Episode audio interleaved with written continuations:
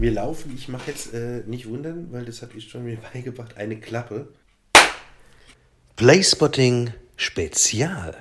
In der heutigen Folge beschäftigen wir uns mit Lyrik und das wird bestimmt auch noch ein paar Mal so sein. Und wer könnte da anders zu Gast sein als der Lyrikspezialist im Mainzer Raum, Jens-Peter Gust, zu Gast bei Boris Motzki. Viel Spaß bei Lyrik-Spotting. Herzlich willkommen, liebe Hörerschaft. Wir sind zurück, in dem Falle Jens-Peter Gust. Jens, mal lieber. Äh, schön, dass du auch wieder Lust und Zeit hast, äh, dass wir weitergehen. Wir hatten eine erste Folge äh, schon mal gemacht, in der wir uns mit Lyrik auseinandersetzten und da war es die Lyrik von unserem hochverehrten Robert Gernhardt. Heute haben wir einen anderen hochverehrten Schriftsteller, den wir ein bisschen betrachten und beleuchten wollen. Es ist der alte Gossenpoet, Poet Modi, Charles Bukowski. Ja, hallo Boris erstmal. ähm, und freue mich sehr, dass wir hier zusammensitzen. Und ähm, wie oft bei uns, äh, wir haben ja auch dann vor unseren dann irgendwie auch Kontakten, wo wir gemeinsam Lesungen hatten, dann immer mal wieder Erfahrungen mit verschiedenen Poeten, haben wir das mal auch so ein bisschen dabei angesetzt. Äh, vielleicht mal, wie würdest du denn oder was hattest du denn praktisch so als ersten Kontakt zu Bukowski? Also ja, das ist, das ist tatsächlich gar nicht so leicht, äh, auch als wir vorhin äh, ne, hier mit äh, Freunden drüber geredet haben, dass wir so ein bisschen über Bukowski reden wollten. Und viele, viele aus unserer Generation, glaube ich, so 40 plus, sagen, ah, cool, Bukowski, der alte äh, Gossenpoet so. Ich glaube, ähm, heute hat der natürlich auch ein bisschen äh, das Geschmäckle äh, für eine äh, jüngere Generation von einem ja, sexistischen Autor, schwierigen Autor, äh, Macho-Typen. Ähm, ich glaube, einer der ersten Kontakte war tatsächlich eine Verfilmung seines Lebens. Nicht die bekannte, auf die du bestimmt kommen wirst, Barfly, sondern eine andere von Marco Ferreri, meinem, äh, natürlich äh, einem meiner Lieblingsregisseure, weil der hat das große Fressen gemacht. Und Marco Ferreri hat gemacht einen Film über Bukowskis Leben oder wie so oft bei Bukowski halb autobiografisch, halb fiktional, ganz normal verrückt mit äh, dem wunderbaren Ben Gazzara und natürlich unserem Traum damals Ornella Muti. Ja, das war so. Und dieser Film, ganz normal verrückt, ist, ist eigentlich so ein bisschen ein Billo-Italo-Film aus den 80ern, der aber natürlich äh, äh, auch bestimmtheils im Klischee dieses Leben mit äh, ja, viel Suff und vielen äh, Frauenbekanntschaften nachzeichnet, aber das auf so eine, ja, schon ganz gute anarchische Art und Weise macht, äh, ist eben äh, ja merkwürdigerweise zu Bukowski in Italien entstanden, in Italien gedreht. Das ist ein ganz italienischer Film, das ist ein ganz ganz freier Film, der viel am Meer spielt. Und trotzdem fing der dieses, ähm, ja, dieses, dieses freie Lebensgefühl von Bukowski so ein, der in so einer Tradition für mich steht von einem, ja, groß zurückgegriffen, François Villon, ja, also von so einem, von so einem krassen Poeten, der aber eigentlich ja aus äh, gar keiner literarischen Vorbildung erstmal äh, jedenfalls oder jedenfalls zu kommen schien sondern der ja ganz andere Sachen gemacht hat, ganz viel, also er hat ja, Bukowski hat ja lange Zeit bei der Post, glaube ich, gearbeitet, ne? Erstmal als Zusteller und dann äh, lange, lange Jahre, ich glaube tatsächlich 20 Jahre dann als Briefsortierer. Mhm. Ähm, genau, wo dann, sagen wir mal so, die, also die Idee, ein Lyriker, ein Schriftsteller, äh, ein Poet zu werden oder auch vom Schreiben leben zu können, ist bei ihm auch recht früh eigentlich drin. Mhm. Und äh, literarische Vorbilder von ihm, die man ihm jetzt also vielleicht ein bisschen abliest, also Hemingway hat er immer wieder ja. mal erwähnt. Aber ähnliche Macho-Kultur heute, aber toller okay. Schriftsteller. Ja. Nee, toller Schriftsteller, weil der, weil der, äh, Entschuldigung, wenn ich ja ganz kurz reingehen, nur weil der Hemingway natürlich mit dieser auch sehr reduzierten äh, ähm, harten Sprache, mit diesem Umgang, mit dieser alltäglichen Sprache, natürlich überführt dann wieder in was Literarisiertes, äh, viel hat von dem, was der, was der Bukowski eben auch gemacht hat, dieses alltägliche Schreiben. Ähm, äh, die Lyrik ist nochmal, also fast interessanter, weil da, da, merkt man nämlich, dass der ganz viel wusste über Literatur. Ja? Ich glaube, da dann irgendwie nochmal, ist, glaube ich, nochmal äh, späterer Extrateil. Aber um vielleicht dann auch nochmal dann den Anschluss zu finden. Also mein erster Zugang war tatsächlich auch über einen Film und zwar über den von dir eben schon erwähnten Barfly Ähm, ich war, glaube ich, 15 oder 16 und äh, ich sah den ähm, im Fernsehen, später Ausstrahlung und äh, war absolut begeistert. Bukowski kannte ich davor nicht, aber äh, dann auch dann sehr schnell mal reingekommen, mal ein bisschen geschaut. Die Kurzgeschichtenbände erstmal dann auch gelesen, Fuck Machine, Leben und Sterben in Uncle Sam Hotel. Und das führte auch dazu, also es waren dann auch Taschenbücher, ich weiß gar nicht mehr, welcher Verlag die rausgegeben hat. DTV hat es jedenfalls, äh, oder führt es jetzt sehr in Deutschland. Ähm, die, also genau, DTV, dann irgendwie zum Beispiel auch dann irgendwie dieser ja. äh, doch äh, äh autobiografische Roman über Coming-of-Age-Roman, Roman. Ja. Ähm, äh, Hammond Rye heißt er ja. im Englischen, aber im Amerikanischen, äh, genau. Das Schlimmste kommt noch fast an der Jugend. Ja. Das war auf jeden Fall DTV, die erste Aufgabe, ja, Ausgabe, die ja. ich hatte. Aber andere Ausgaben, wie gesagt, ich weiß nicht mehr welcher Verlag, die hatten immer dann irgendwie auch ein großes Schwarz-Weiß-Bild, so als, ähm, äh, als erste Seite. Und äh, ich war so begeistert davon. Es war gerade die Zeit, wo auch diese Läden auftauchten, wo man sich T-Shirts selbst drucken konnte. Und äh, da bin ich dahin. Ich wollte dann ein Konterfei des Autors und dann vom Titel abkopiert, dann irgendwie Charles Bukowski drunter. Ja. Äh, der T-Shirt-Mensch, der hat dann auch äh, gesagt, ja, mache ich. hatte aber in der ersten Version den Namen falsch rumgedruckt. Hat dann gesagt, oh, um Gottes Willen, mein Fehler. ähm, muss nicht kaufen, ich mache es nochmal richtig. Irgendwann, ich glaube dann irgendwie so drei Wochen später, äh, war ich nochmal da wegen meiner anderen äh, Sachen. Und äh, da sagte er, ja, das T-Shirt wollte ich nicht wegschmeißen. Ich habe mir noch auf die Rückseite was anderes gedruckt, war mit ihm unterwegs und äh, wurde er auch dann böse angegangen. Nämlich er kannte Charles Bukowski gar nicht. Mhm. Und äh, ja, da hat er dann irgendwie auch eine ja, böse Erfahrung gemacht, dann irgendwie auch gerade mit feministischen Anfeindungen. Ja, ja die ja durchaus auch rechtfertigt sind. Absolut, nein, er ist, also ich meine, dieses Gossenpoet ist ja etwas, was jetzt heute so, also von zwei Seiten zu beleuchten ist. Es klingt äh, so ein bisschen cool und gleichzeitig ist es ja auch eine Attitude, mit der man viel entschuldigt hat. Ja? Ähm, da werden wir bestimmt nachher nochmal so ein bisschen dezidierter drauf eingehen. Ganz kurz, was ich äh, erwähnenswert finde, weil du sagtest, äh, DTV, es gibt einen ganz, und ich finde, das muss man ein bisschen sagen, ich habe das jetzt auch gerade äh, in den Angesprächen mit ich schon bei unserem Playspotting-Podcast so gehabt, Verlagskultur. Ja? Also Verlage, die sich sehr kümmern um Autoren, Verlage, die schwierig sind mit Rechten, aber Verlage, die gut vermitteln. Es gibt ja wirklich verschiedenstes. Und hier muss man sagen, die TV ist natürlich der, der Big Player, der Bukowski äh, im Deutschen natürlich auch bekannt gemacht hat. Es gibt aber einen ganz bewundernswerten kleinen Verlag, den ich äh, immer wieder hier bei der Mainzer Mini... Äh, ähm, Mini-Pressenmesse ja. hieß es, glaube ich, oder, oder heißt es, äh, auch mal kennengelernt habe, äh, äh, der Marot Verlag aus Marburg. Und der Marot Verlag aus Marburg hat sich wirklich in sehr schönen Editionen nochmal sehr auch um das gerade lyrische Werk von Bukowski gekümmert. Das ist ein kleiner Verlag aus Marburg, der ähm, das aber wirklich sehr liebevoll editiert hat und ähm, das muss man auch sagen, Bukowski äh, auch so ein bisschen aus diesem äh, jetzt Gossen-Ding oder aus diesem ja, das ist halt schon der gelabelte Autor wieder rausgebracht hat, auch mit schönen Illustrationen. Und ähm, wir, wir werden gleich so ein bisschen darüber reden, dass äh, Bukowski natürlich ein, ein äh, romaneskes, novellistisches Werk gemacht hat, aber, was ja unser Thema vor allem ist, in der Lyrik finde ich eigentlich, also meiner Meinung nach, die ganz große Stärke hat. Oder die mich jedenfalls äh, begeistert, ja, sagen wir so. Und auf die Lyrik kam ich auch wirklich erst später von ihm. Äh, eben zum Beispiel, oder ich glaube, das haben wir beide auch dann äh, ähm, äh, gemeinsam genossen. Äh, Götz-George liest Charles Bukowski. Das ist irgendwie unsere Initiation, so ein bisschen. Also Kann man auch sagen, ja, da haben wir uns ja, gerade kennengelernt, ja. so Anfang des Studiums.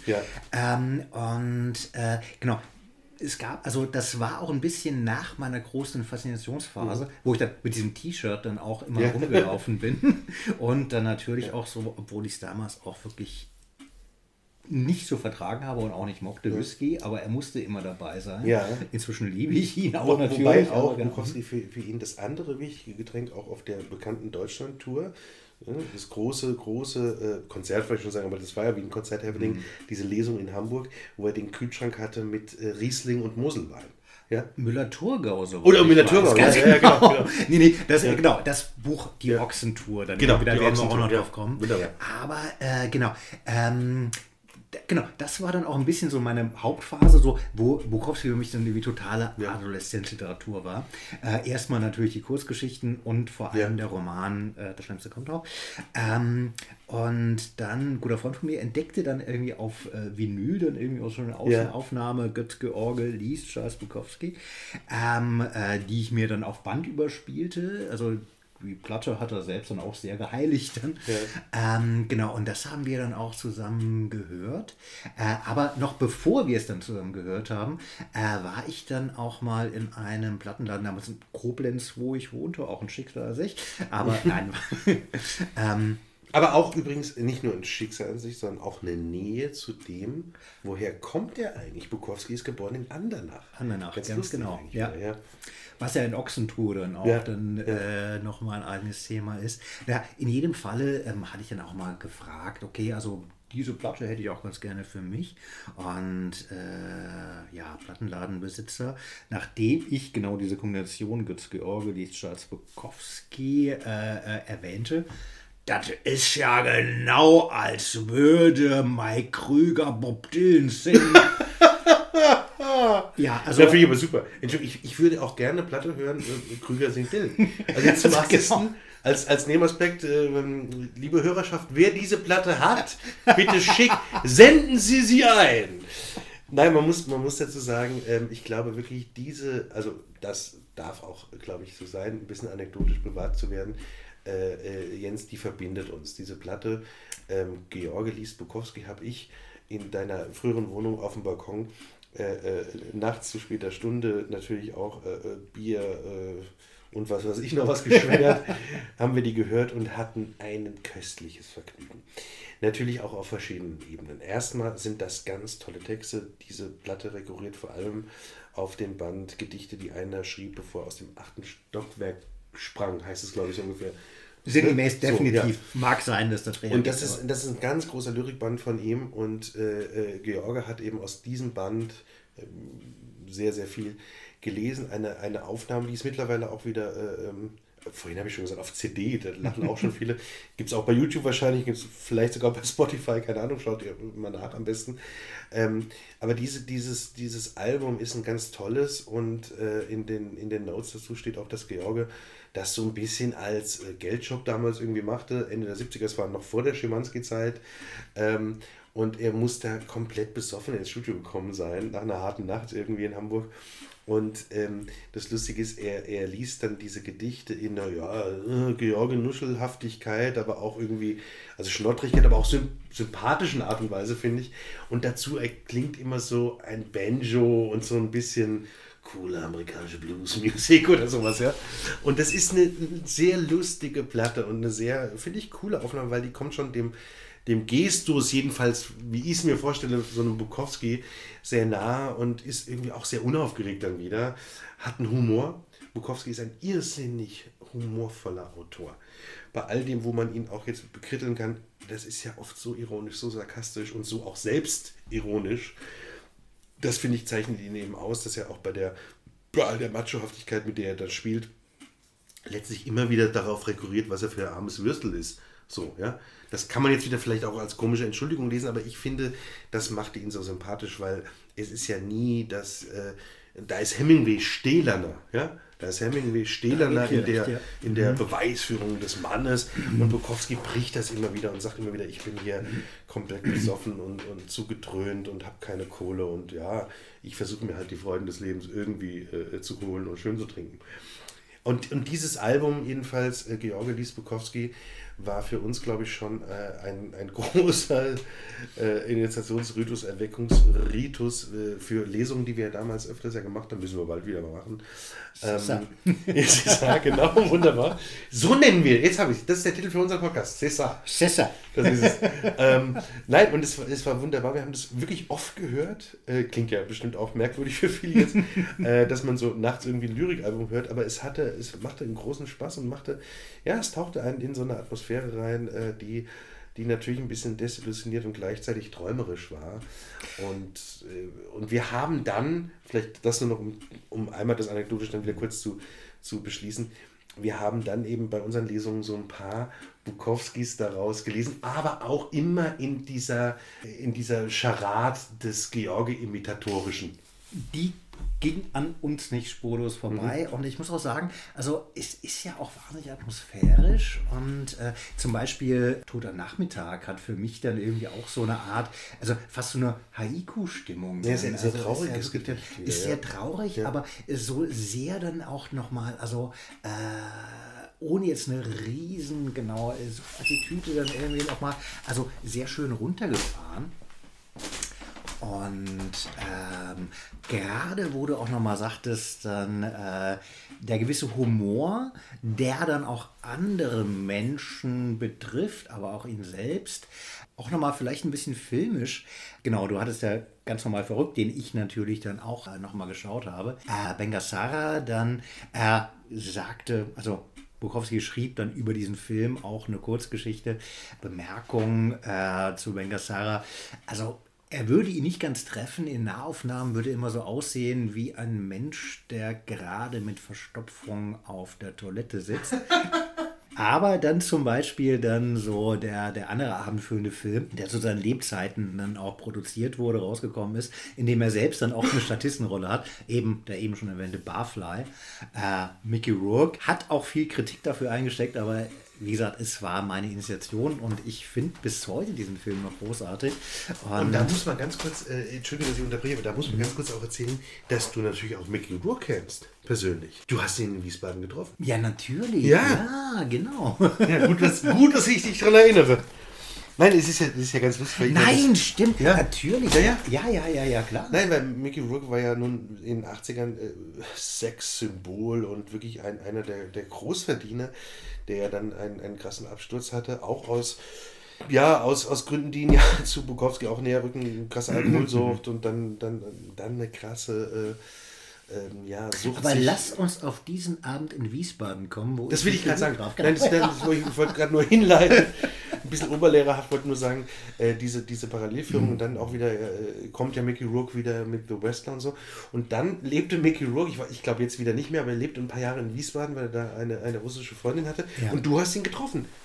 Genau, das war dann auch dann, äh, genau, also ein schöner Sommerabend äh, mit einer wunderbaren Begleitung, schnell durch. Wir suchten nach einem schönen Lokal, wo wir noch was essen konnten, dann irgendwie nochmal und plötzlich fing dann meine Begleitung an meine Hand auf und abzuspringen dann und äh, sagte, Mickey Rock, Mickey Rock, Mickey Rock, Mickey Rock. Und ja, haben wir halt einfach mal Hallo gesagt. Ja. Ich weiß noch, du sagtest damals, er hatte so ein Käppchen auf. Ich winkte ihm kurz rüber und er winkte kurz zurück. Das, das könnte ein Bukowski-Gedicht sein. Er hatte ein Käppchen auf, wir, wir winkten uns kurz äh, zeitig zu. Ja, nein, also die Begeisterung für Bukowski, so reden wir auch gerade, man merkt es vielleicht so ein bisschen im Gegensatz zum Gernot, wo wir sehr, sehr tief gleich in die Gedichte eingetaucht sind. Die Begeisterung Bukowski ist nicht ohne das Außenrum zu haben.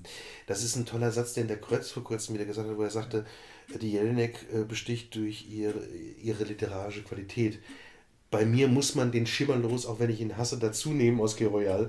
Man muss meine Bildzeitungsexzesse dazu nehmen, man muss meine DKP-Vergangenheit dazu nehmen. Ich bestehe nur mit all dem außenrum. Und ein bisschen so ist es auch beim Bukowski. Also ich will es gar nicht finden, aber ein bisschen muss man diese, diese Autobiografie äh, dazu nehmen. Man muss eben dieses, diese, diese Vorgeschichte äh, bei der Postarbeiten dazu nehmen. Man muss die Filme von, von Bafler über ganz normal verrückt, über andere Spuren, wo er sich auch findet nehmen, man muss die Ochsentour dazu nehmen, man muss auch die Rezeption in Deutschland dazu nehmen. Er ist in Deutschland ein viel populärerer Schriftsteller als in den USA je gewesen. Ich glaube, er hatte wahnsinnig viel verkauft, ja. wo natürlich dann auch sein Übersetzer eine große Rolle spielt. Darauf wollte ich kommen, super. Ja, ja, genau. Weil Karl Weißner, ja. ne, äh, der Mannheimer Karl Weißner, äh, der ja auch in, im Kontakt mit ihm war, ähm, der hat ganz viel dafür getan, weil es ein, ein super Übersetzer war der nämlich, ähm, ja, ein bisschen oldschool, aber der wirklich äh, gesagt hat, einerseits will ich ganz nah am Text bleiben und gleichzeitig muss ich den Text literarisieren und muss genau die ganzen Begriffe, die, die, die Idioms, die im, im, im Amerikanischen sind, muss die ein bisschen für uns auch übersetzen, muss schauen, was, was hat das eben in einem, in einem Mannheimer Slang oder was hat das in einem deutschen Slang zu suchen oder wie kann man das ein bisschen adaptieren und transformieren. Und der Karl Weißner, überhaupt ein toller äh, Autor und äh, toller Übersetzer, hat ganz viel dieser äh, 80er Jahre äh, Lyrik der Amerikaner übersetzt. Ähm, auch von unbekannteren Leuten hat auch ganz viel Songtexte, Bob Dylan zum Beispiel übersetzt, in, in einer kongenialen Art und Weise. Und der Weißner Karl, der Weißner Karli, oder, oder in Mannheim, der Weißner Karl, ja, äh, der hat ähm, eben diese, ich komme immer wieder drauf, unser Nukleus, diese Gedichte, ähm, die der George auch gelesen hat, wirklich super übersetzt. Und du hast gerade schon äh, angesprochen, es gibt ganz traurige, melancholische Sachen, ganz feine, die man bei Bukowski vielleicht gar nicht so erwarten würde. Und es gibt auch die derben, komischen. Es gibt, ich erinnere mich auch, Jensi, an eine Lesung, äh, die wir gemacht haben im Lomo hier in Mainz. Ähm, damals äh, gibt es ja auch nicht mehr das Lomo. Ähm, vor Shot of Red Eye. Shot of Red Eye. Shot of Red Eye. Shot of Red Eye ist, äh, wir wollen es ja nicht alles zitieren, das geht auch teilweise nicht mehr, aber Shot of Red Eye ist ein so, also letztlich, man kann es kurz, man kurz den Plot erzählen, weil es ist eher eine Erzählung als ein Gedicht. Er ist ja oft im, im lyrischen trotzdem Erzähler. Narrativ, ja? Genau. Also er ist ein narrativer Erzähler. Ähm, er ist kein reduzierter Erzähler, sondern er ist ein ausschweifender, malerischer Erzähler. Und Shot of Red Eye ist eigentlich die Geschichte von zwei, ja, mal wieder gestrandeten äh, Existenzen oder Besowskis. Underdogs. Underdogs, die in der Kneipe sitzen und sich einsaufen und dann zwei Frauen kennenlernen. Mhm. Und die so ein bisschen anmachen. Aber ich würde jetzt auch erstmal behaupten, gar nicht nur übergriffig, sondern die lernen sich halt kennen. In so einer Kneipensituation. Das sind letztlich vier gestandete Typen. Und zum Schluss landen die alle in der Kiste. Auch ein Zitat des Gedichtes. Wir landeten alle in einem Bett. Ich weiß nicht mehr, wer wen gekriegt hat. Ja? Und gleichzeitig äh, macht er dann in zwei Sätzen eine tolle Überleitung, wo er sagt, äh, ich hielt wieder meine Sozialarbeiterkarte hoch, mhm. um einen Job zu bekommen. Äh, Plantage oder irgendwas. Ich spring ganz kurz erinnert mich übrigens auch total dieses Geflecht auch immer aus wieder Alkoholsucht, sexueller Begierde, äh, Arbeitslosigkeit und dann aber auch äh, eben sozial schwachem Stand, erinnert mich an einen der, wie ich finde, wunderbarsten, Gott sei Dank noch aktiven französischen Autoren, Philippe Gion. Ja, Philippe Gion, Betty Blue. Ja, äh, äh, was ein. Ja. Genau, ich habe nämlich ja. gerade auch dann ja. Boa dachten irgendwie heute, ja. irgendwie machen wir Bukowski. Ähm, genau, hatte früher viel Bukowski, aber weißt du, ich bin kürzlich umgezogen. Ich habe viel ausgemistet. Ähm, ich muss zugeben, dann irgendwie auch so einige Bände einfach verschenkt.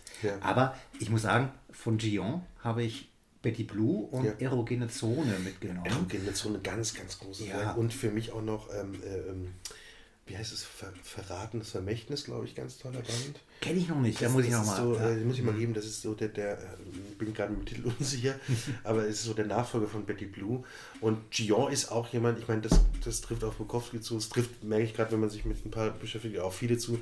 Das sind natürlich Autoren, die immer dasselbe Buch schreiben, die immer dasselbe Thema grundsätzlich haben. Aber vielleicht noch mal ganz kurz dann irgendwie zurückzukommen, ja. dann irgendwie nochmal, wo du sagst dann, ähm, Dialoge sind den beiden, bei den beiden ja. einfach so unglaublich gut. Ja, sie sind pointiert, sie sind ja. scharfzüngig, sie sind ja. witzig, sie haben Sarkasmus, sie sind äh, äh, irrsinnig traurig gleichzeitig und sie haben auch immer diese Qualität. Äh, äh, ich, ich meine das positiv eben, das könnten auch immer wunderbare Drehbücher sein, weil du sofort, oder auch Theaterstücke, weil du sofort, mhm. leider hat der Bukowski nie ein Stück geschrieben, leider hat der Gion nie ein Stück geschrieben, ja. Aber das sind Sachen, die willst du eigentlich auch gespielt sehen, weil das sind so saftige Figuren. Das sind Figuren, die leben, die atmen, die schwitzen, ja. So, das ist toll. Ich, ich mag das ja. Also, ja, aber, aber genau, nur dieser kurze Exkurs, der, der Gion ist so ein bisschen französischer Bukowski für mich.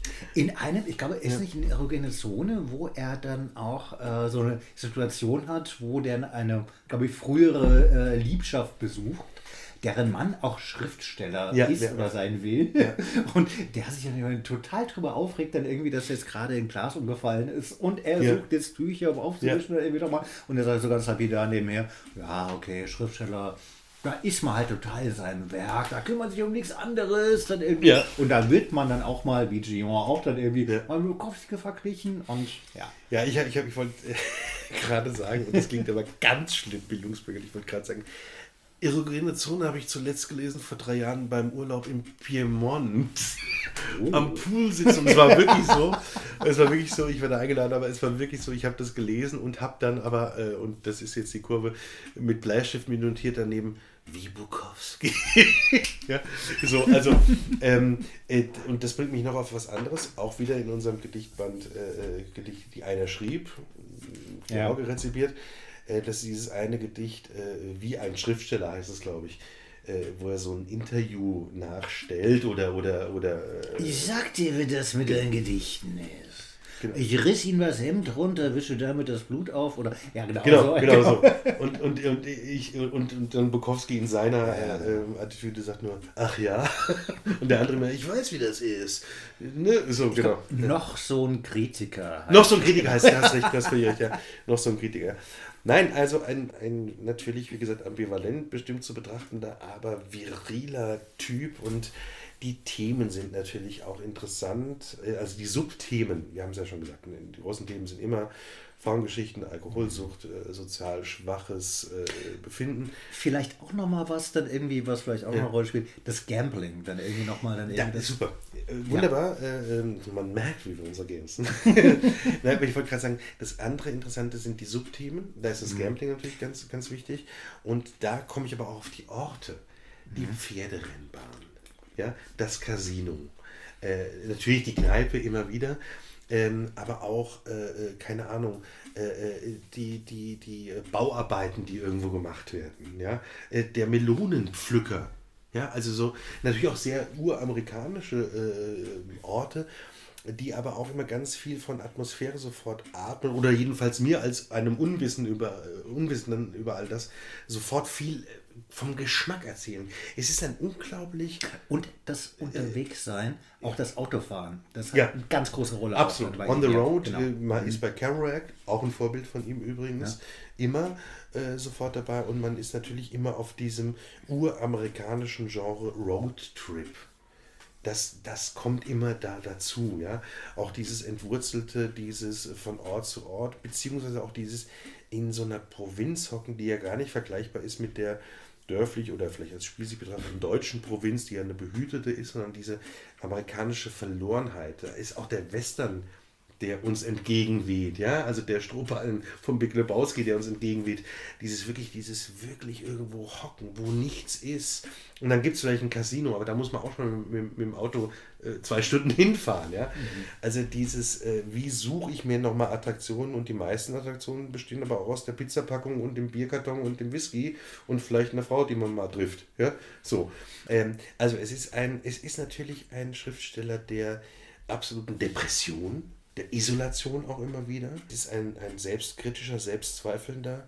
Es ist einer, der Männlichkeit dann immer wieder spielt, sich so behauptet, so gibt und gleichzeitig auch in einem tollen Gedicht wieder aus unserem schon oft jetzt beschriebenen Band dann erzählt, äh, äh, du weißt, das glaube ich wieder besser zu zitieren als ich, wo er schreibt, irgendwie plötzlich äh, dachte ich an Donizetti, der mhm. so und so gestorben ist. Ja? Die Fenster alle dunkel, ja. die Tankstelle und Neonlicht. Ich ja. höre Donizetti, ja. der 1787 mhm. gestorben ist, was glaube ich auch Fakt Er macht, er macht absolut die falsche genau, Zahl, ja. ich glaube ganz bewusst. Ja. ja. Weil er spielt auch immer mit diesem ungebildeten Status. Man merkt es, was ich vorhin angerissen habe, kurz, man merkt es bei den Gedichten, dass er das gar nicht ist, weil das auch viel rekurriert. Du hast gesagt Hemingway, ich habe kurz gesagt Kerouac. Äh, es steckt aber auch ein Dylan Thomas äh, drunter. Es steckt auch ein Bob Dylan drunter, ja, also da ist viel mehr intertextuelle äh, äh ähm, äh, Geschichte dabei, als man denkt. Genau, gewisses Understatement natürlich ja. dann irgendwie ja. bei diesen Sachen. Aber wo du auch sagtest, dann irgendwie Selbstzweifel etc. Was mir gerade einfällt, was als äh, so als Meme dann irgendwie seit Jahren im Internet unterwegs ist, ein Zitat, das Bukowski zugeordnet wird, aber nicht seines mhm. ist. Ein sehr schönes Zitat. Dumme Menschen sind voller Selbstsicherheit, kluge Menschen sind voller Zweifel. Ja. Und genau, das wird meist im Internet ich, ich, ich, ich Scheiß verkauft, geht dann nochmal dann irgendwie. ist von, weißt du, von wem es ist eigentlich? Äh, es ist eigentlich, also es hat eine längere Geschichte. Ja. Also in diesem Wortlaut, wie es meist dann auch zitiert wird, äh, aus einer Übersetzung eines Aufsatzes von ähm, Bertrand Russell. Ja. Der das der auch große sehr treffend, amerikanische Geschichtsphilosoph, ja. Ganz genau. Britisch. Bertrand Russell? Ah, okay. Äh, gut, also äh, mag auch sein, also nee. haut uns die Kommentare um die Ohren. Ja. die drei, die zuhören. genau.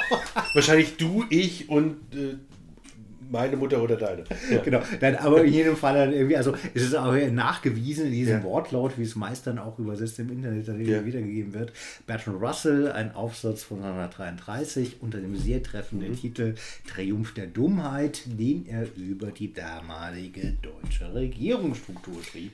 Äh, genau, aber genau, ähm, das, aber ich glaube, äh, William äh, Butler Yeats hat da, glaube ich, auch im Gedicht dann irgendwie nochmal so ja. was so Nein, er ist ein, äh, dystopische ein, äh, Angelegenheit dann ja. in die Richtung. Äh, er ist auf jeden Fall ein viel beleckterer Autor, als er so äh, vorgibt zu sein. Ja. Die Koketterie. Ja, die Koketterie ist auch, ein bisschen, ne? wirklich ein großes Stilmittel bei ihm, weil plötzlich taucht es auf, dass ein Zitat kommt von einem Komponisten, von einem Autoren. Mhm. Äh, und er ist auch übrigens komplett unterschätzt darin, wie er Stimmungen, auch äh, zum Beispiel Naturphänomene, also ob es um Gewitter geht oder ob es um die, die Farben der Nacht geht, da ist er viel feinfühliger, als man oft so denkt, wenn man ne, das alles beschriebene Suff und irgendwie es geht um den nächsten Fick, ist ja oft ein Satz, der bei ihm fällt. Aber er ist ein viel feinfühliger Beobachter, als man so oft äh, äh denkt. Und ähm, ist ein Autor, der, glaube ich, auch aus der ganzen Autobiografie sich immer mehr rausgeschält hat von, von diesem Macho-Gehabe.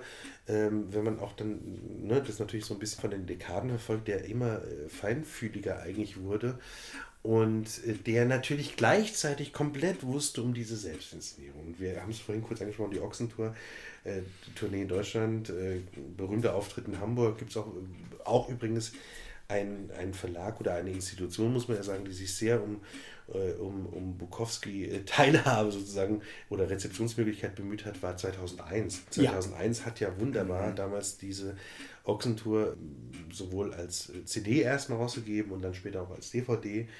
Äh, noch zu Zeiten, wo man das nicht überall äh, bestellen oder streamen konnte. Und das war ja, er wurde so inszeniert oder hat sich auch so inszeniert als ein Kultautor, der natürlich mit dieser Erwartungshaltung auch auftrat, dass der da säuft und immer besoffener wird und raucht und vielleicht noch pöbelt. Und ja, das hat er dann teilweise auch erfüllt, teilweise auch nicht bei Auftritten. Ich glaube, wir haben auch wieder da eine Parallelführung, auch in der Wahrnehmung, mal so, mal so, mit Harry Rowold der ganz groß äh, äh, Bukowski-mäßig mhm. beeinflusst war, vom Auftreten, jetzt gar nicht von, von dem, was er geschrieben hat, unbedingt, aber von diesem Auftreten mit, ich lese zwei, drei mhm. Stunden lang, ich saufe Whisky dazu, eine Pause gibt es nicht, wenn, dann mache ich die nur allein. Äh, du kennst meine alte Geschichte, wo ich ihn dann auf dem Klo traf. Äh, traf du kennst meine alte Geschichte, ja, wo ja. ich ihn dann als Mario Barth für Intellektuelle bezeichnete. Pardon Stimmt, du aber... ihn ja nicht so. Ja, ich, ich, fand den ja toll, habe ihn auf dem Klo getroffen und dann sagt er, kannst du nicht wissen, weil ich stehe hier. Und ich sagte, ja stimmt, ich muss mal weiter die äh, lesen, die Arschlöcher warten auf mich. Hatte aber diesen Bukowski-Gestus imitiert oder äh, adaptiert. Mm. Egal wie er jetzt zu ihm steht, ich mochte ihn. Oder eine eigene Weise davon. Oder, ja. ja okay, so, aber, ja, aber auf jeden Fall trotzdem so, so ein, also ein bisschen reden wir ja gerade über was, was so ein bisschen äh, äh Rock-Attitude in, in, äh, in der Literaturszene heißt. Also das, wie man sich vorstellt, was ja, glaube ich, auch viel mehr ähm, gemacht wurde, als wirklich war, was die Rolling Stones vielleicht eine Zeit lang gemacht haben oder, oder, oder andere ähnliche Bands. Dieses krasse Rockleben, das war äh, bei Literaten, ist da Bukowski einer, der, der das so ein bisschen versinnbildlicht oder? Gut, dieses natürlich dann irgendwie äh, rumpelnde etc. dann wurden natürlich dann irgendwie auch so sehr schön zelebriert. Aber äh, wenn man dann eben das Buch Ochsentour dann irgendwie ja. auch nochmal liest, ist doch einfach, also auch nochmal so schön selbstreferenziell, dann irgendwie ja. selbst ironisch einfach nochmal, was man glaube ich dann irgendwie ja. jetzt dann irgendwie von Rolling Stones dann nicht lesen würde. Zum Beispiel Ja, nein, nein, ich, ich, ich, ganz kurz, ganz kurz, ich meine nur so in der Attitude, die auch erwartet wurde, so beschrieben wurde. Mhm. Ganz anderer, ganz anderer Cup of Tea natürlich. Äh, und ich glaube auch, dass äh, dem Bukowski, das will ich jetzt vielleicht auch als eine steile These mal so reinstellen, eine irrsinnige Traurigkeit und Zärtlichkeit in dem Mund, die oft nicht so rezipiert wurde oder die mhm. auch nicht so vielleicht zugelassen hat erst. Aber sagen wir mal in späteren, äh, das vielleicht dann irgendwie auch nochmal eine Sache, äh, wir betrachten ja da auch ein Leben, das 1920 ja. begann ja. und äh, sagen wir mal so unsere Rezeption dann, ja. äh, also wo wir ihn einordnen, sind ja meistens dann irgendwie auch so eher so 70er, 80er Jahre. Ja. Aber er hat vorher auch dann irgendwie eine ja. ganze Menge dann irgendwie auch schon mal äh, erlebt, getan, gemacht dann nochmal und so viel durchgegangen. Was ist für dich, Entschuldigung, ich wollte jetzt aber nicht. Kein Problem.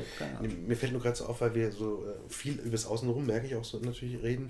man muss ja, also ich finde auch, man muss diese Romane lesen, die kann man so schwer nacherzählen, weil es bleibt dann so stecken in diesen beschriebenen Themen.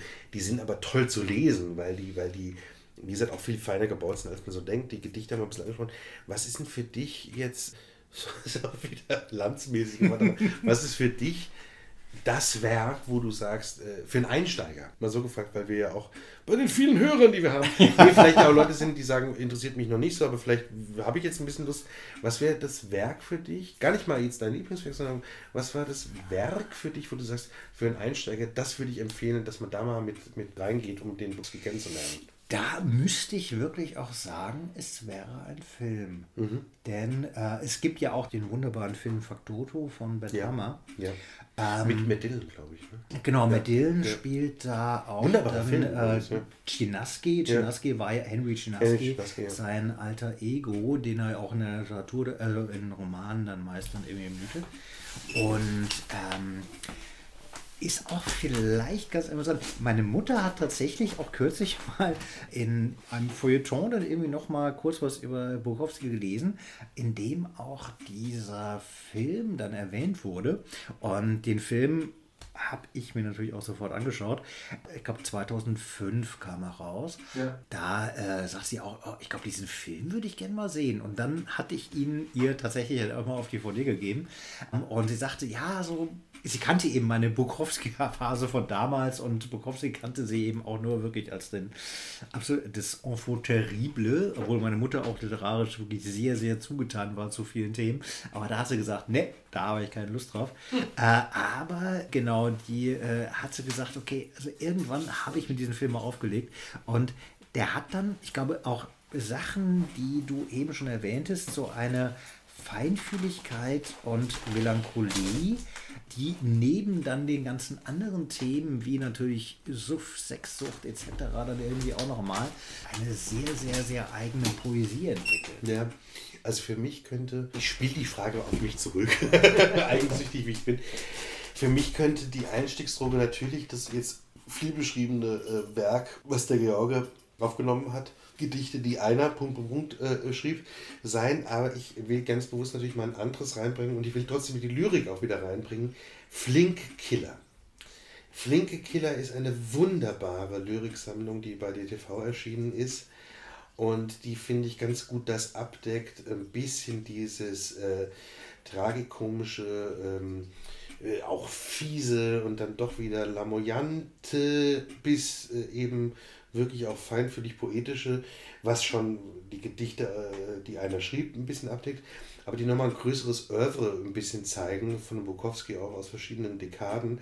Und ich finde, Flinke Killer ist ein toller Band, der äh, eine gute Einstiegsdroge sein könnte für, für Leute, die sich ein bisschen mit Bukowski äh, befassen wollen. Du hast es gesagt, Filme sind es natürlich auch, weil die gleichzeitig diese Parallelitätsführung haben zwischen Autor und Werk was man bei ihm wirklich nicht trennen kann. Oft nervt es ja uns äh, bei, ne, äh, bei äh, Künstlern, dass man sagt immer, wie viel steckt von ihnen drin, wo man immer sagt, ja, eigentlich immer was und trotzdem auch nichts unbedingt, ja. Man muss kein Mörder sein, um einen Krimi zu schreiben. Ähm, aber beim Bukowski ist das nun mal sehr eng geführt. Das äh, hätte er, glaube ich, auch nie bestritten. Viele Sachen wirken auch wie Tagebücher oder Reportagen. Und ähm, genau, aber die flinken Killer sind auf jeden Fall was, was ich da ähm, ganz, ganz hart empfehlen würde. Und äh, von den Romanen, was würdest du da sagen? Gut, also äh, ich glaube auch dann eingestiegen, wie gesagt, mit den Kurzgeschichtenbänden. Den darf man laut machen, den, wir prosten gerade. Ja, das genau. muss man bei Bukowski laut machen. Das Nein, okay, genau. Ein Prösterchen. Mhm.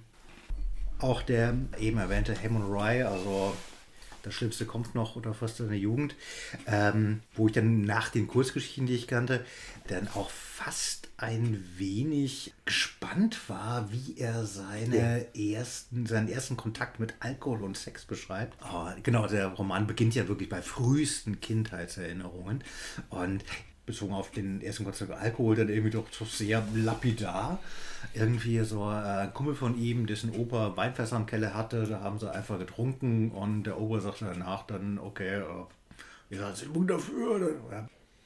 Ersten sexuellen Kontakte durchaus nicht unbedingt erotisch bereichernd. Er und geht auch in den Bereich des teilweise wirklich, muss man sagen, geschmacklosen und abstoßenden. Ne? Das ist schon auch eine Attitude, die er benutzt. Genau, genau Haltung, Stichwort ja. Attitüde ja. wollte ich auch ja. gerade nochmal sagen dann. Und, äh, und äh, es gibt ja auch dann äh, genau einiges Dokumentarisches über ihn und äh, ich erinnere mich so an Interviewszenen, die ich immer gesehen habe, wo dann auch gefragt wurde, so erster Sex, wo auch dann beschrieb dann irgendwie tatsächlich erstmal mit 24 Jahren mit einer 130 Kilo Hure. Ähm, ja, aber da weiß man auch nicht genau, ist es Attitüde jetzt oder ja, ich, ich habe ich hab gerade auch nochmal dann doch gegoogelt und geschaut, äh, weil mir die Titel nicht mehr einfielen. Es gibt den tollen Roman Hollywood. Und das ist aber der Mann über die Dreharbeiten. Mit Babel Schröder, ja. genau, ja. Genau. Und das ist ein. Roman, der mich sehr beeinflusst, oh, beeinflusst, begeistert mhm. hat damals, vielleicht auch beeinflusst. Das, das mochte ich sehr. Die Ochsentour haben wir schon erwähnt, ist toll. Die Hyäne haben wir auch erwähnt. Also Fuck Machine hast du erwähnt. Die sind, wie gesagt, was ich vorhin so ein bisschen bei der, bei der Gion-Parallelisierung meinte, das sind natürlich immer das sind immer dieselben Romane, ja. Das ich habe jetzt äh, gerade wieder vorgestern gelesen über ein Treffen äh, von einem Autor äh, mit Fellini äh, und Fellini sagt zu ihm, wissen Sie was, ich merke es gerade, es ist irgendwie äh, auch so äh, eher gegen Ende seines Lebens, ich merke gerade, ich drehe seit 50 Jahren denselben Film. Okay. Und der Autor, ich weiß gar nicht, gar nicht mehr, wer es war, wollte ihm sagen, ein ganz toller neuer Fellini, ja. Und Fellini sagte, nein, wissen Sie, ja, La Dolce Vita, 8,5, Julia und die Geister, Saturn. Es war doch immer derselbe Film.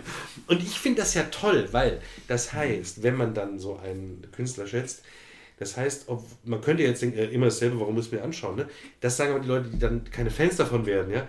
Ähm, weil das Tolle ist ja, dass er es auf verschiedenste Art und Weise macht. So wie wir verschiedentlich vielleicht denselben Traum träumen, wie wir verschiedentlich äh, äh mit denselben Leuten uns gerne treffen, aber immer wieder was anderes darin erleben ich finde das eine ganz tolle Größe und die, die Autoren oder Künstler, die, ich, die mich begeistert haben, vielleicht ein bisschen beeinflusst haben, sind meistens Leute, die eigentlich, äh, also ich kann das immer wieder bei meinem überzitierten Schnitzler sagen, immer dasselbe Stück, ja. Wir können es beim Gernhardt sagen, letztlich immer dasselbe Gedicht, halb ironisch, halb, halb traurig, ja. So, wir können es auch sagen, äh, ich habe ja große äh, Liebhaberei zu der, zu der Band von Regner, Element of Crime. Genau. Jede Platte dieselbe. Ja, ja, jede genau. Platte dieselbe. Aber dann hat er, ja. genau, also wahrscheinlich ja. geht es auf der Zunge ja. irgendwie nochmal, ja. wie ein Maler, der irgendwo ja. Blumen malt. Ja. Aber genau, aber trotzdem kann es dann auch begeistern. Und ich freue mich auf jede neue Platte und weiß, sie ist trotzdem dieselbe. Mhm. Und, und ich freue mich daran sogar. Ja? Also das ist so lustig, weil wir jetzt gerade auch parallel hier an Dylan arbeiten.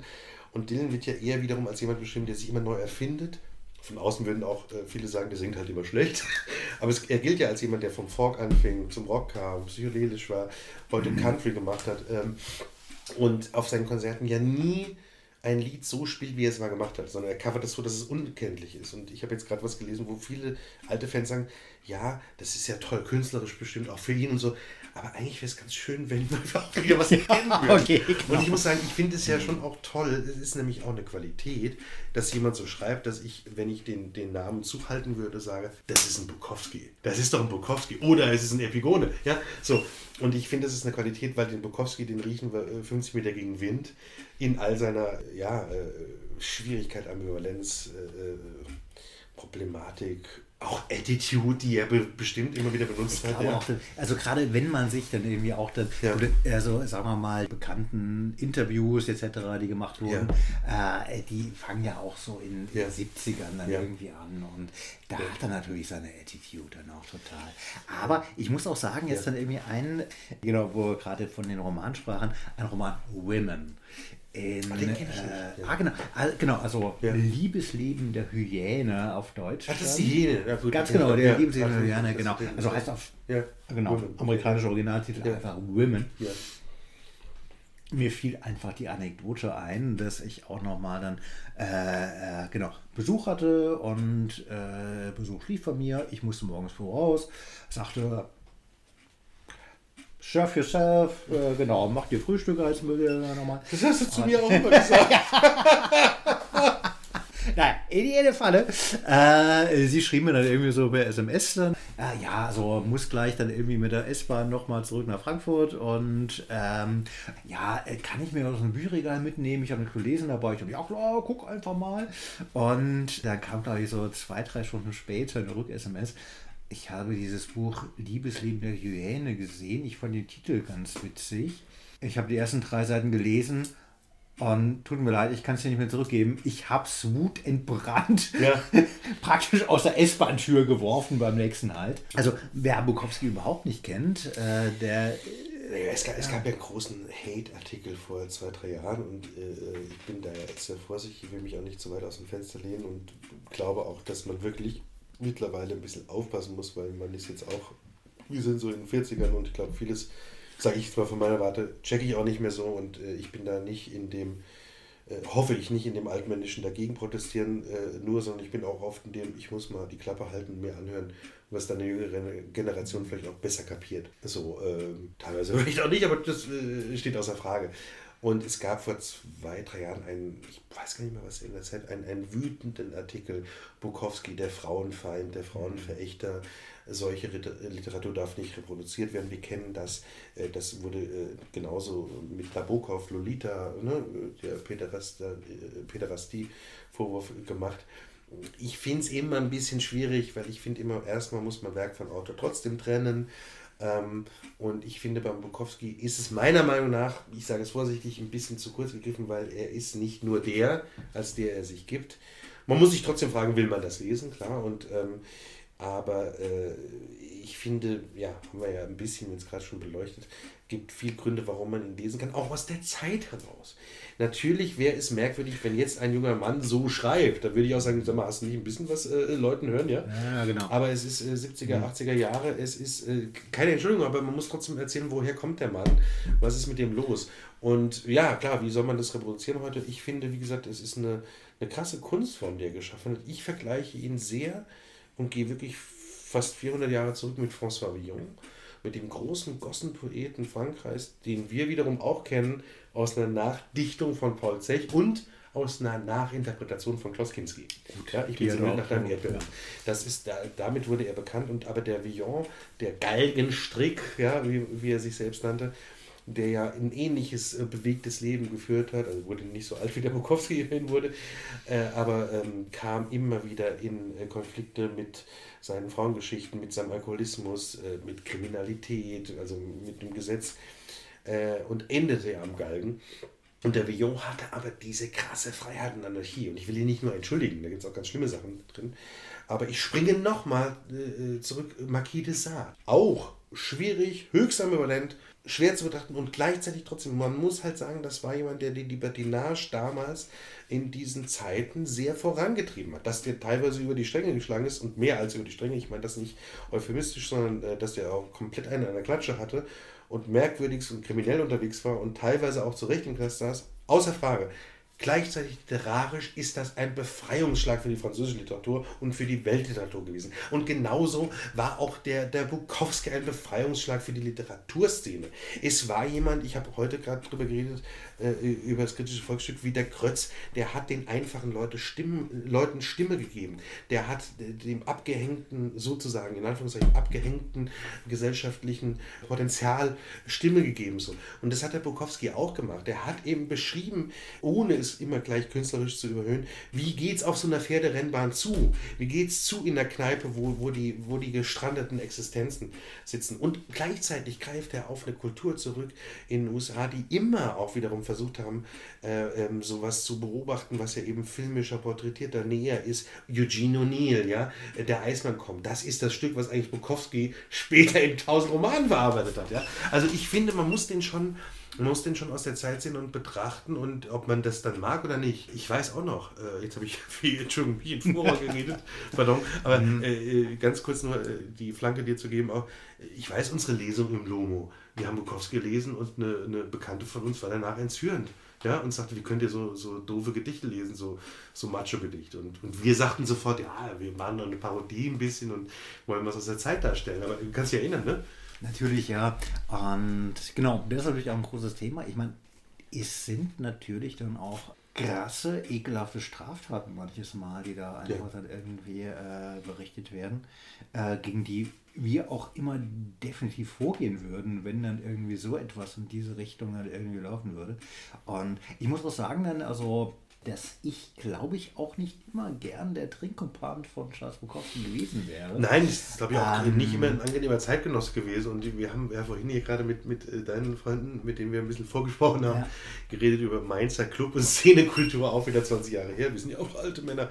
Und klar, das ist schon, wir haben vorhin über den goldenen Handschuh geredet von Strunk und auch die Verfügung von Akin. Ähm, wo wir sagen, ja, das ist natürlich einerseits, heute wird es touristisch, andererseits, man wollte nicht da so hocken, wie es damals war. Ja?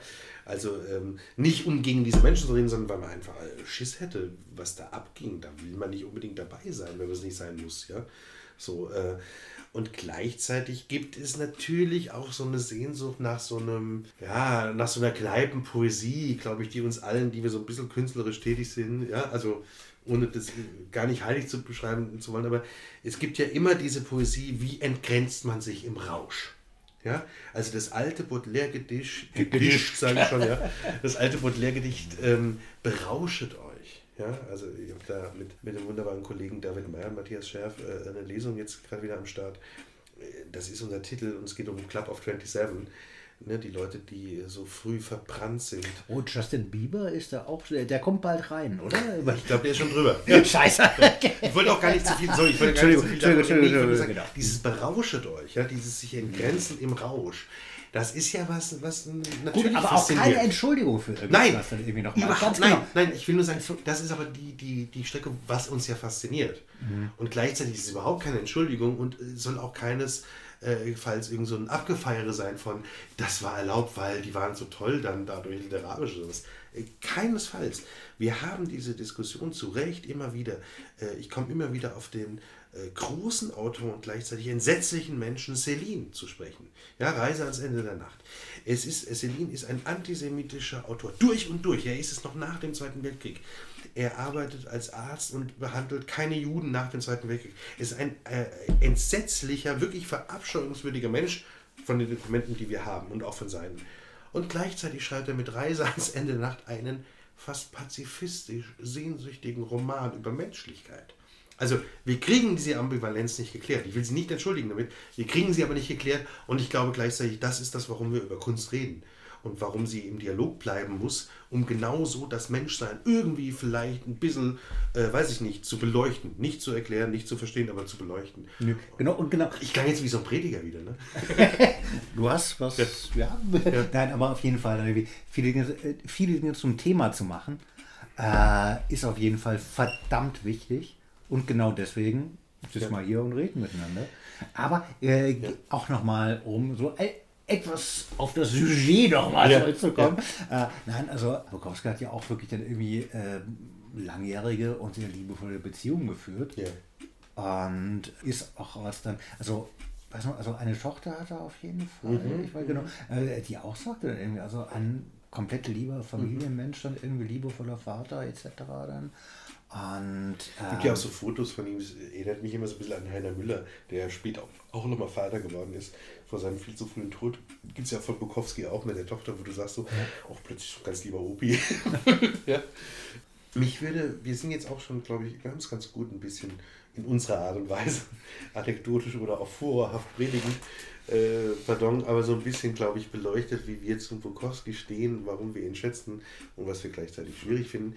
Äh, mich würde so zum Abschluss nochmal interessieren, Jensi, das finde ich immer ganz interessant. Man kommt aus der Vergangenheit, man geht in unsere Vergangenheit, man geht in unsere Gegenwart und jetzt geht man so ein bisschen äh, äh blickwendend dahin.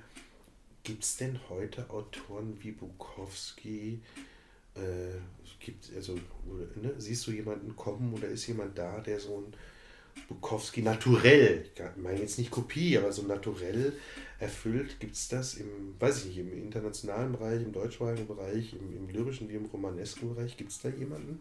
Mir fällt leider keiner ein. Und ich denke, wenn es einen gäbe, äh, müsste es, glaube ich, dann irgendwie noch mal die Qualität haben, das zu bewegen oder beziehungsweise das zu schocken, zu schreiben, zu machen, was Bukowski damals eben geschockt gescheit gemacht hat. Äh, ich muss auch ganz ehrlich sagen, ich weiß nicht, ob ich dann irgendwie auch so aufgeschlossen äh, dem gegenüber wäre. Ich weiß es nicht, also das ist schwierig. Also, also für mich ist es äh, äh, zum einen äh, der, der Gion, der ja noch tätig ist und der ja auch ungefähr in einem Rhythmus von jedes Jahr eigentlich ein neues Buch weiter veröffentlicht. Mit wechselnder Qualität, das ist aber auch normal, finde ich. Jemand, der großen Ausstoß hat literarisch, ähm, großen Output hat, ähm, der, finde ich, es aber ganz interessant hingekriegt hat, weil er sich schon, er hat ja auch ganz oft denselben Roman, Petit Blue 2, 3, 4, 5 geschrieben, der hat einen großen Roman geschrieben, vor zehn Jahren ungefähr mit äh, L oder U auf Deutsch, O, H, Punkt, Punkt, Punkt, verfilmt mit der wunderbaren Isabelle Huppert, ein äh, ähm, krasser Stoff, eine Frau wird vergewaltigt ähm, und sucht diesen Vergewaltiger, es äh, kommt raus, dass es der Nachbar war und sie findet ihn aber ganz gut. Also ne, für uns erstmal äh, ne, können wir gar nicht beurteilen wollen. Sie wünscht sich sozusagen diese Vergewaltigung herbei und gleichzeitig schafft es der Gion nicht irgendeine Macho-Fantasie da zu schreiben, sondern ein ganz äh, emanzipatorisches äh, Porträt zu schaffen von dieser Frau, die sich zum Schluss auch wiederum gegen den wehrt. Ja? Also mit O hat er, finde ich, eine krasse Übertragung von so einem alt, sage ich jetzt mal, Bukowski, äh, Typus gemacht, äh, wie man sowas heute schreiben kann und aus einer Frauenperspektive und ich glaube von von äh, äh, einigen Leuten als erst gar nicht erkannt, dass es ein Mann geschrieben hat. Ja? Also wirklich ein toller, toller Roman. Und deshalb ist für mich der Gion so einer, der das so ein bisschen überträgt und äh, tatsächlich ist im deutschsprachigen Bereich, ich bin, muss ich auch sagen, in der, in der jetzigen Lyrik nicht mehr so ganz bewandert, was die, die Autoren angeht. Ich finde die einzige nennenswerte Lyrikerin, die ich äh, dieses Jahr kennenlernen durfte, ist Nora Gomringer, die großartig ist, ja. Also die mit Sprache spielt, mit Vexierspielen, mit einer großen Kenntnis spielt und mit einer Multiperspektivität im eigenen Schreiben. Aber so ein Bukowski-Wiedergänger finde ich da nicht. Ich finde ihn lustigerweise in der Dramatik wieder im guten Freund Christoph Nussbaum wieder. Okay. Der diese Saftigkeit, diese Virilität, auch diese vielleicht Machohaftigkeit, die er dann aber auch wieder konterkariert in seinen Dramen hat und der jetzt einen großen Roman geschrieben hat mit Die Unverhofften, wo er so ein Spektrum 100 Jahre Deutschland eigentlich anhand einer Familie, anhand eines Familienschicksals aufdröselt. Und der hat in diesen Dialogen, in dieser ja, merkwürdigen Saftigkeit, Ambivalenz und Machohaftigkeit, die dann aber wieder auch ad absurdum geführt wird, der hat, finde ich, so eine deutsche Bukowski-Qualität, sage ich jetzt mal so. Ja? Also ich sehe Spuren, aber ich suche auch immer Spuren. Okay. so, ähm, äh, aber wenn wir jetzt nochmal eine Lesung machen würden, Jensi, also, und wir haben ja immer unsere Lesungen so gemacht, dass wir ganz bewusst gesagt haben, Gemüsegarten, also querbeet, äh, ähm, Thema Liebe, ja gut, da gibt es viel zu, ist aber auch wichtig. äh, ne? Also man hat so Themen groß gestellt äh, und winkt dir die Liebe, dann folge ihr, hatte ich jetzt wieder vor kurzem eine Lesung, äh, Sehnsucht, also diese Themen. Äh, wenn wir eine Lesung machen würden, vielleicht das als Abschlussfrage, weil wir haben jetzt auch, glaube ich, so wie gesagt, ein bisschen was abgedeckt. Wäre Bukowski dabei, ja oder nein? Bukowski wäre dabei und dann vielleicht dann auch nochmal dann so, vielleicht auch eine Überleitung zu einem, einem nächsten Podcast, als ich Bukowski dann eben nochmal so ein bisschen intensiver erforschte, als ich gerade auch anfing, dann auch sowas wie Lesungen zu konzipieren, da, äh, genau, der alkoholische Bereich der Literatur die alkoholische Gärung. Alkoholische Gärung, ganz genau. Nein, eigentlich vollkommen anders. Obwohl, wir hatten ja Bob Dylan etwas erwähnt. Ja. Oder es gibt ja auch dann einen Dokumentarfilm oder auch dann irgendwie eine Schrift von Bukowski. The Artist, uh, Portrait of the Artist of an Old Dog. Ja, ja, ja. Was rekurriert dann erstmal auf Portrait of the Artist of a Young Man von Dan Joyce. Ja, Aber die Zwischenphase ist natürlich Portrait of the Artist as a Young Dog. Ja. Äh, genau. Und der Joyce, ganz kurz nochmal, wunderbar, dass ja. du erwähnst, weil der, der, der Joyce ist ein, äh, wir wissen natürlich, durch ihn ist es ganz schwierig zu rezipieren da und gleichzeitig hier der Wie der verehrte Kollege Wollschläger sagen würde. ja, Entschuldigung, der nee, also, genau. schwierig zu, Oder wie äh, ein Dozent an der Uni in Mainz damals sagte, Sie müssen den Roman laut lesen, aber nur eine Seite pro Tag. äh, was stimmt übrigens ein bisschen. Aber schwierig zu rezipierender Autor, aber der, das Porträt des Künstlers als junger Mann, ich sage jetzt mal gerade für, für mich leichter aussprechend, ähm, das ist ja ein Roman, der wirklich Cohen ganz krass beeinflusst hat, Dylan ganz krass beeinflusst hat und Bukowski natürlich. Ja? Also und vor allem wieder, Dylan ist ja, ja, auch dann krass beeinflusst von Thomas Natürlich, auch namensgebend. Ja. Genau. Und deswegen ja. Portrait of the Artist ja. as a Young Dog ist ja von, von Dylan Thomas. Und ich muss sagen, als ich gerade anfing damit, irgendwie mich mit der ganzen Materie zu beschäftigen, da hatte ich einen Ordner, Sammlungen dann irgendwie für eventuell Lesungen, wo ich Dylan Thomas und Charles Bukowski in einen Ordner gesteckt habe. Ja, ja, und stimmt. Total. Und äh, Vielleicht auch noch mal so ein bisschen dann irgendwie so die Sache, die wir beim letzten hatten, dann irgendwie so äh, Peter Rünkow, ja. äh, Robert Gernhardt. Was, ist, was uns verbindet, was uns trennt, ja. äh, ist literarisch dann bei den beiden sehr weit auseinander, aber biografisch dann auch wirklich sehr, sehr, sehr nah. Ja, und äh, ich, ich, ich fände es immer schön, wenn wir die Reihe ein bisschen fortführen. Wir haben ein paar ähm, Autoren, Autorinnen äh, im Köcher, wo wir nochmal Lust haben, weiterzugehen. Ich fände es schön, wenn jetzt das. Endet Pleiten. Fünf Freunde! Genau. Ja. Enid Blyton natürlich, absolut. Und auch die Autobiografie von Peter Weck, also die habe ich jedenfalls gern gelesen. Nein, aber ernsthaft, ähm, wenn wir, wenn es jetzt ein paar Leute gehört haben und ein paar davon einmal zu flinke Killer greifen, dann finde ich, dürft ihr euch ein Bier aufmachen. Und das machen wir jetzt auch. Äh, hol die Spielkarten raus, jetzt geht's ins Casino. Herzlichen Dank.